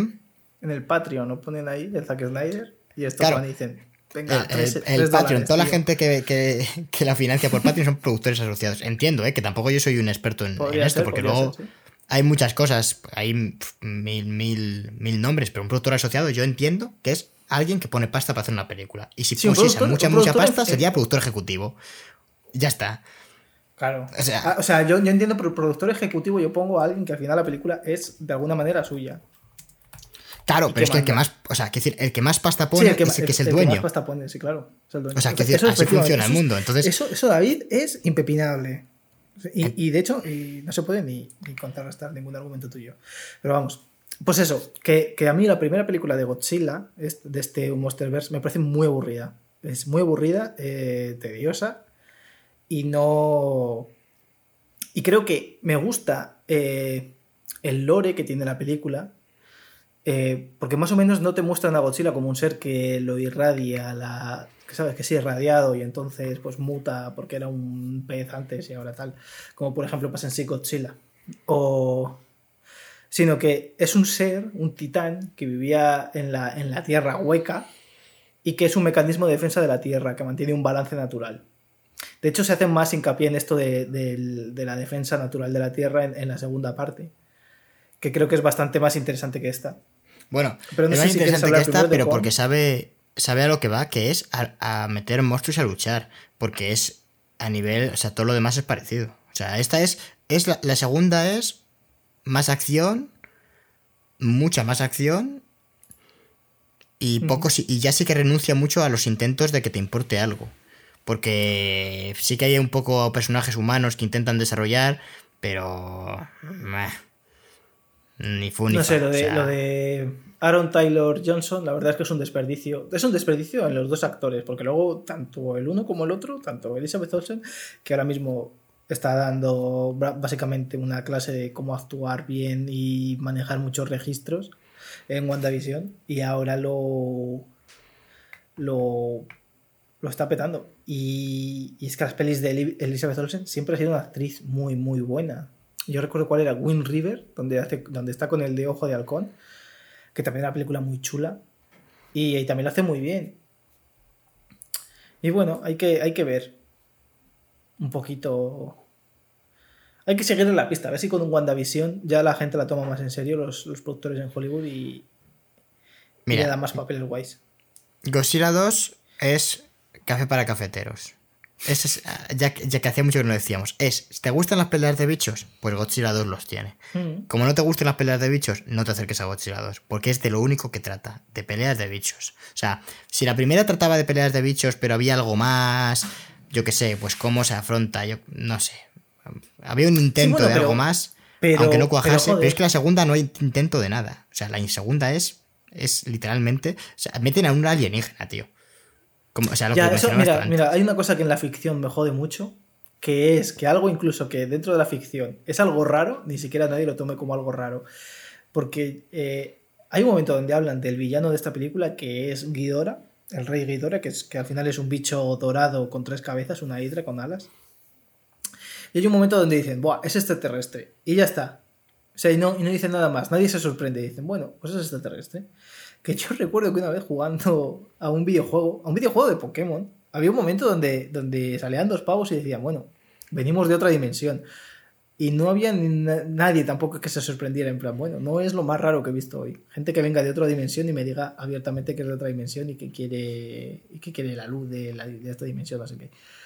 Y eso me jode mucho en la ficción. Es como, Dios, es que no es nada creíble. Es que si, yo qué sé, se están peleando dos monstruos gigantes y de repente viene otro y dices, es que es del espacio, es que eso realmente son más preguntas que respuestas. Sí, pero bueno, esta película es que es lo... A ver, yo creo que esta película es más coherente que la primera. No sabría si decir si mejor. Es que a mí como estas pelis tampoco me llaman tanto, pues tampoco me he puesto, no sé, habría que ver. Pero la primera es eso, que... Vale, que intenta... Es una película con peleas de monstruos, pero tampoco está muy bien en ese sentido porque no hay mucha... No hay mucha pelea de monstruo. Hombre, está, bastante, está bastante mejor que en la primera, porque es que en la primera Godzilla sale de 10 minutos. Claro, exactamente. En la primera, a nivel, a nivel emocional, falla porque los personajes no están muy bien desarrollados ni escritos, y a nivel de acción está floja porque no sale mucho. En, cambio, la segunda dicen, bueno, a nivel emocional hay cosas, pero, pero es toda una excusa para escenas de acción que sí que es verdad que el CGI y todo eso está bastante guapo. A mí yo me lo comí con patatas y me pareció bastante espectacular. Cuando aparece esta, es eh, todo el dragón este de tres cabezas con rayos y la de Dios, luego el otro bicho que es como de lava, bueno, eh, salen muchísimos bichos, ¿eh? O sea, no, no creéis que salen dos, salen, no sé, cinco o seis a lo mejor. El caso es que, eso me parece interesante. Eh, además sale Godzilla como más fuerte que en la primera, porque le meten una bomba nuclear. De hecho, dicen que, lo, han, lo han dopado, básicamente. Claro, claro, sí, sale, sale Godzilla dopado para vencer al alien. Esta, escena, al contrario que en la primera, tiene muchísimo humor y hay un personaje que se pasa de humor. O sea, igual que en la primera no había nadie. Ah, sé quién es. Sí que, y lo cualquiera que la vea lo sabe. Todos sus diálogos son de humor, todos, ¿eh? y además es, un puto impertinente de mierda que dan ganas de cruzarle la cara. es, uno que, es uno de los científicos que está en la nave esa, ¿no? Sí, básicamente. uno calvo. O sea, uno calvo, uno con el pelo blanco y gafas. Sí, que a todo responde con una faltada. A todo. Sí, sí, a mí me hizo gracia, ¿eh? Me hizo bastante gracia. Pensé, madre mía. el que ha interpretado a este personaje, me lo imagino hablando con el director y, el le sí, tú eres un impertinente de mierda. y tu personaje es, o sea, tu personaje es un impertinente de mierda y ese es su labor en la película. Ser un impertinente eh, que, a ver, me gusta porque le da personalidad. Es decir, en lugar de ser... Si fuese otro tipo de científico no te acordarías de él. Pero como es un científico que lo único que dice son faltadas, y, que, da igual la situación, ¿eh? da igual que, que esté Godzilla y se lo vaya a comer, que dice, pero ¿qué preguntas eso tú? ¿No ves que nos va a comer? O sea, es como un tío enfadado con la vida. O sea, me, gustó, ¿eh? A mí, me gustó bastante. O sea, era un poco. A ver, es que a veces, es que a veces era como, tío, pero ¿por qué, respondes así, desgraciado? Sí, yo qué sé. Es que hay un momento donde además está mirando. Eh, que está mirando una mierda, realmente. Está mirando como el. como que Godzilla se pira y, alguien le dice algo y, y responde súper mal. Y es como, joder. Tranquilízate un poquito, cabrón. Sí, a ver, pero es que está nervioso porque hay bichos gigantes que está normalizado, pero, pero eso tiene que ser. Hmm. Y luego la tercera, vamos, en, en 2017 es Snow Kong, la isla Calavera, que a mí me parece que de las tres es la más interesante. Eh, porque, a ver, también es una peli muy, pues eso, de un grupo de, de gente que va a la isla de Kong y, y cada uno es un personaje de mucho cuidado, ¿no? Samuel Jackson eh, su nombre pues, totalmente sujeto a, la guerra, que ya no puede vivir sin la guerra. De hecho, acaban de... Eh, como que le, dicen que tiene que retirarse, que, eh, ha terminado la, guerra y tal, y, él cuando al final dicen, oye, que no, que tenemos una última misión, tenéis que ir a esta isla. Como que se alegra, ¿no? De, vamos, vamos ya, no tengo que volver a casa, ¿no? Es como alguien que en lugar de alegrarse por, por volver al hogar, eh, su hogar es, es, la guerra. Sí. Y, eh, eh, y bueno, el caso es que eso que es bastante interesante, a mí, porque los personajes, pues dentro de este tipo de películas, que yo puedo entender el, desarrollo que tengan, por lo menos tiene algo más de interés, tampoco... Y sobre todo también cómo presentan a King Kong. A mí me gusta mucho la presentación que hacen. Y una cosa muy diferenciadora también es el uso de la música, que es que también le da cierta personalidad y le aleja de las otras dos pelis bastante. Tiene una banda sonora bastante interesante. De hecho, es que es una película mm, bastante única. A, a, muchos niveles, o sea, visualmente. En la película es una chulada visualmente, tiene muchísimas cosas. Tiene efectos que en otras películas podría parecer raro, pero que hay un momento donde King Kong nada más aparece, le tira un árbol a, a un ah, helicóptero. Y, justo interrumpe la música, sí, sí, sí. Sí, y además es que le sale como cosas de, de cómic a, a los... Son como unas líneas transparentes, como haciendo un zoom al, al tío al que le ha tirado al, el, el, árbol, y mola bastante. Y de hecho es que esta peli, yo la catalogo como el Apocalipsis Now del siglo XXI. Y ahí lo dejo. A ver, yo no, me voy a meter ahí, no me voy a meter en esa guerra, pero ah, yo creo que lo que está bastante guay de, de la peli es que dice, a ver, si es que estas pelis, ¿para qué van a...? Porque al final tienen unos personajes que tampoco desarrollan mucho y demás, pero, pero yo creo que, fíjate, corrigiendo un poco lo que he dicho antes, porque matizándolo, no es que la parte humana en esta peli, es porque hemos comentado antes que estaban las partes de los monstruos y la parte humana de las pelis de Godzilla, pero es que aquí la parte humana es testimonial porque porque básicamente los personajes tampoco te llegan a importar, pero es que a la propia película no les importa. Quiero decir, mm. es que se ríe, o sea, la película tiene como cierto humor negro en cuanto a que las muertes son cómicas prácticamente. Al final de la película hay un pavo que es como un loco, que a lo largo de la peli pues dices, bueno, pues, pues no sé, es, es no para decir tonterías y es gracioso, y, al final de la peli se suicida. Básicamente. O sea, sin querer. O sea, se suicida sin querer. es el Sí, el, actor que hace se llama Sí Wigan. Es muy guay. O sea, es un, es un tipo súper duro y tal. Hay un momento donde un personaje le pregunta: eh, Tú dormías, ¿no? Y el tío no contesta. No, tenías tenía colchón. Le preguntó si tenía colchón y el tío dice: No, no, ¿sabes? Como que le daba igual y dormir y todo. Era un tipo como muy sonado de la guerra. Pero luego está muy guay. O sea, de hecho, la escena en la que tiene, tiene dos granadas en las manos para que se lo coma un bicho que es el villano de la película. Y el bicho le da un coletazo y lo manda a tomar por el culo y, explota. Y realmente es una muerte muy estúpida, pero mola muchísimo. Claro, por eso, esa, pero yo creo que ahí está lo guay, ¿no? El hecho de que la peli no se pone a, a una muerte dramática, sobre, oh Dios, ha muerto y se ha sacrificado por los demás. Se ríe de eso, literalmente. Sí, de hecho, es como, parece que va a ser un tío que se sacrifica por los demás, y te hace la peli. Pero, ¿qué dices? O sea, si es un grillado, ¡pumba! De hecho, esta peli hace, hace lo que luego hace en game, pero al revés, de que te enseñan a un personaje que tiene un hijo y te dices, joder, tiene un hijo, le está escribiendo una carta. Este hombre va a sobrevivir al final de la película y, y tal. Entonces, no, no, ¿sabes? Como que te hace como que te intentas encariñar con él. Pero luego lo mata. Y lo mata, ni siquiera lo enseña en escena como lo matan. O sea, simplemente ves sangre corriendo y, no, lo, no, se espera hasta el final de la película para que te cause un impacto tremendo. Sino que el impacto te lo crea porque muere ahí, al, instante, durante un momento. Y eso lo ves como a mitad de película muere, sí, sí. Sí, y, bueno.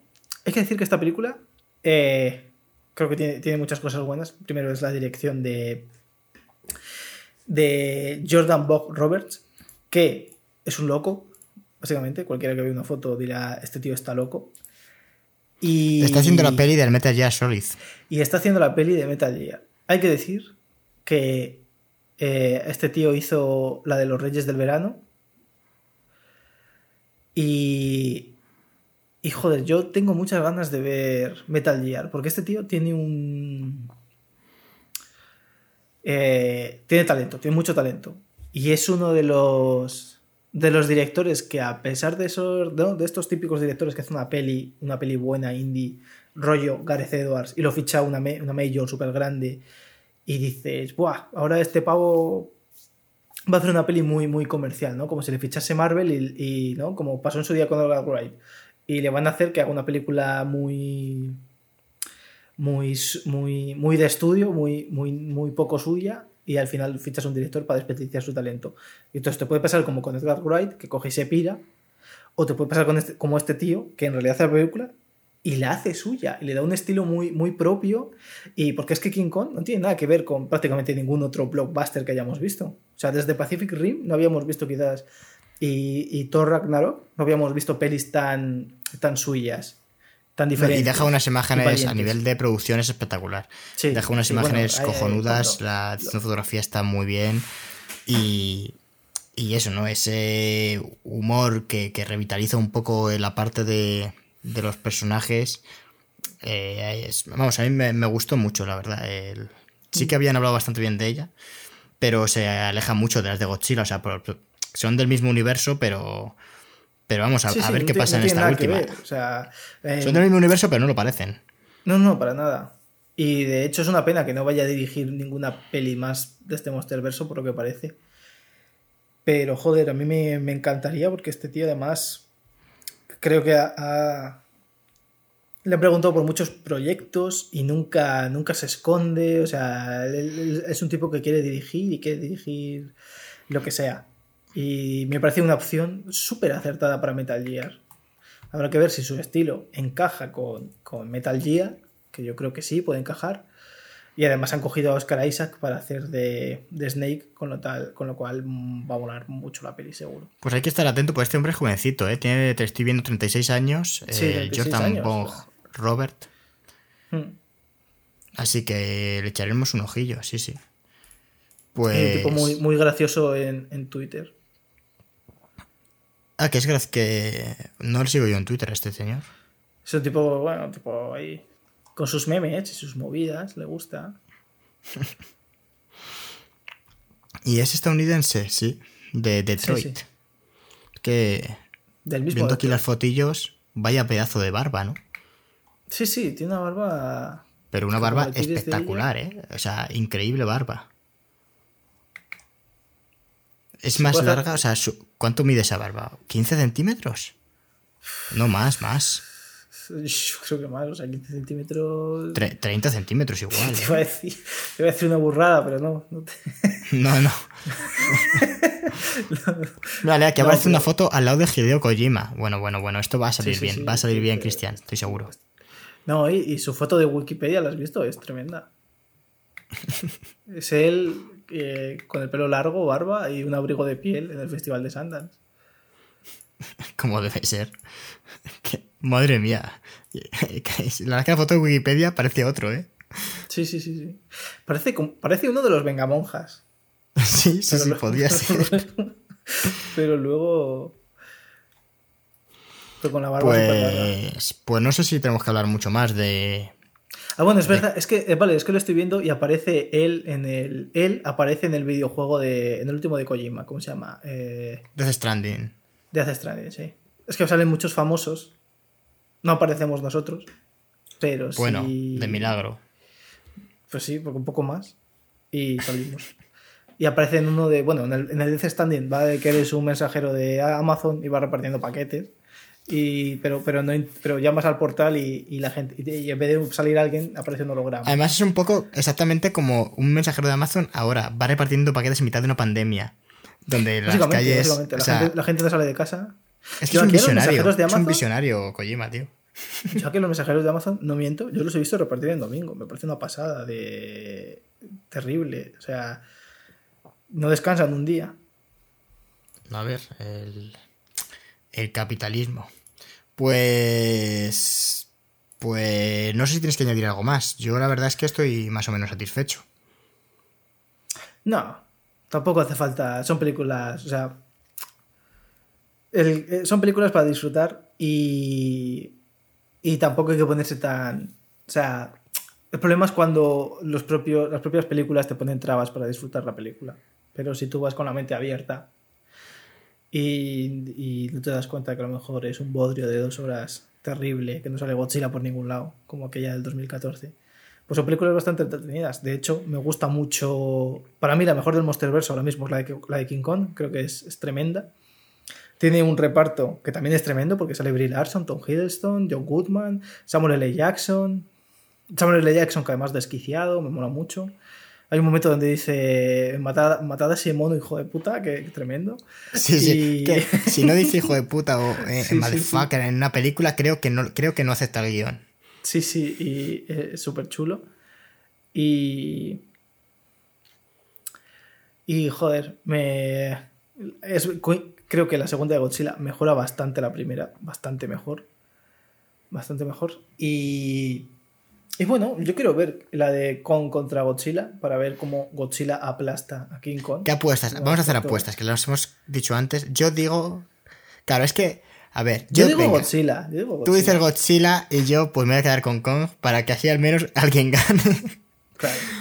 Yo voy a defender la idea de que va a ganar King Kong porque aparte de que yo creo que sigue teniendo a día de hoy más peso, o sea, como que es un personaje eh, más como que la gente tiene más cariño yo creo a King Kong que a Godzilla en términos generales, pero no lo sé, ¿eh? es un triple que lanzo y como al ser el débil, la gente, esto, esto se estudia en guion, la gente siempre se, se- se empatiza más con, en, en una pelea con el, con el débil, con el que tiene más posibilidades de perder, a no ser de que ese tío sea un cabrón.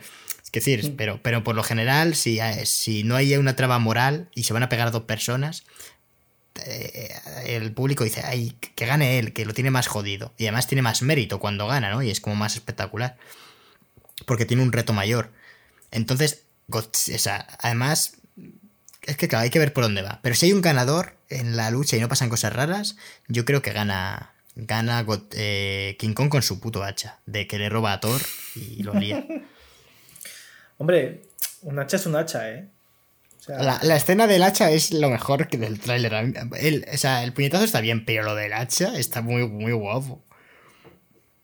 eh, es que un hacha es un hacha, ¿eh? O sea, un hachazo te, te pone a bailar, ¿eh? Es una cosa Y, y, que- Go- y Godzilla no puede coger un hacha con esas manitas de mierda. No, no, Godzilla no. Godzilla te, te vuelve fosfatina, pero. Pero poco más. Ay, pues. Pues nada, las apuestas están hechas. Hagan sus apuestas en los comentarios. ¿King Kong o ¿Quién Godzilla? conoce a Godzilla? O sea, esta es, la, esta es la pregunta del año. O sea, Esta es la pregunta del año. vacuna, Todo el mundo se la está haciendo. siquiera es la vacuna o no. ¿eh? Esto es Godzilla contra. Contra King Kong. Que por cierto, no sé cuándo se estrena la nueva. Yo creo que no ha salido todavía de fecha, ¿eh? No. Vamos a mirarlo por hacer. Para hacer de check-in. investigación. Y ni siquiera sabemos si se Fecha va de a estreno 31 de marzo de 2021 en España, estoy viendo. Ah, pues sí. Y creo que salía directo. Creo que. En HBO Max. En HBO Max. No sé si saldrá en el cine esta. El tráiler de Godzilla vs. Kong versión Lego. Es más épico que el original. Uf, esto te va a gustar, Hombre. Cristian. Escúchame, todo en Lego es bastante más épico que el original. Lo acabo de leer aquí y digo, "Buah, esto a Cristian le encanta. Luego lo miro. Pues yo creo que, hasta aquí hemos llegado. Gracias a la gente que ha llegado hasta aquí. Cuéntales, Cristian, ¿dónde nos pueden seguir? ¿Dónde estamos? Nos pueden seguir en Twitter, donde somos arroba cinecosas-bajo. En Instagram, donde somos arroba cinecosas. Se pueden suscribir a nuestro Spotify, buscando Cinecosas, el podcast Cinecosas. En YouTube, buscando Cinecosas. Y en Evox, buscando Cinecosas también. Realmente, si buscas Cinecosas, te vamos a salir nosotros. Efectivamente. Esperemos. Pues, pues nada. eh, ya veremos quién gana la apuesta. Hasta entonces habrá que esperar. No, nos hemos apostado mucho. nada, por cierto. o sea, ha sido simplemente. A ver, que no Nos vamos a apostamos apostar, el, sí, el El honor. Y El honor. Tampoco, y tampoco es. Claro, el honor, pero por perder poco, ¿eh? Sí, básicamente. Pues nada, Cristian, muchísimas gracias por acompañarme. A ti, David, por invitarme otro día más, otra semana más, otro mes más, otro año más a tu programa. A nuestro programa. Bueno, gente, os esperamos en la próxima. Hasta otra. Adiós.